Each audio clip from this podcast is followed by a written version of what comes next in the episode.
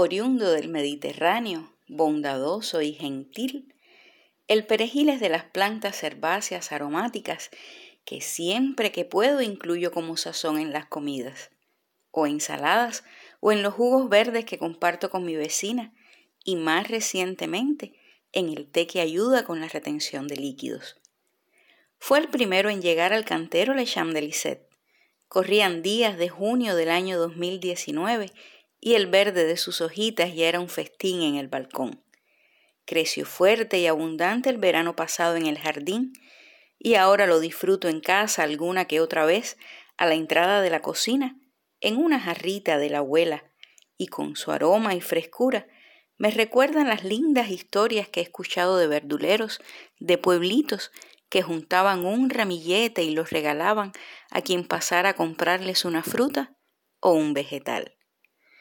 Y me remonto más atrás, a finales del siglo XV o XIX, cuando los comerciantes ambulantes anunciaban su paso y la mercancía que traían a través del pregón.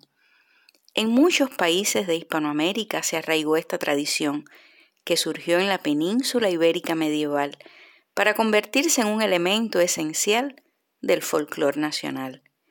En Cuba, los pregoneros pasaron de medieval a criollos y el teatro y muchos músicos encontraron en él motivo de inspiración.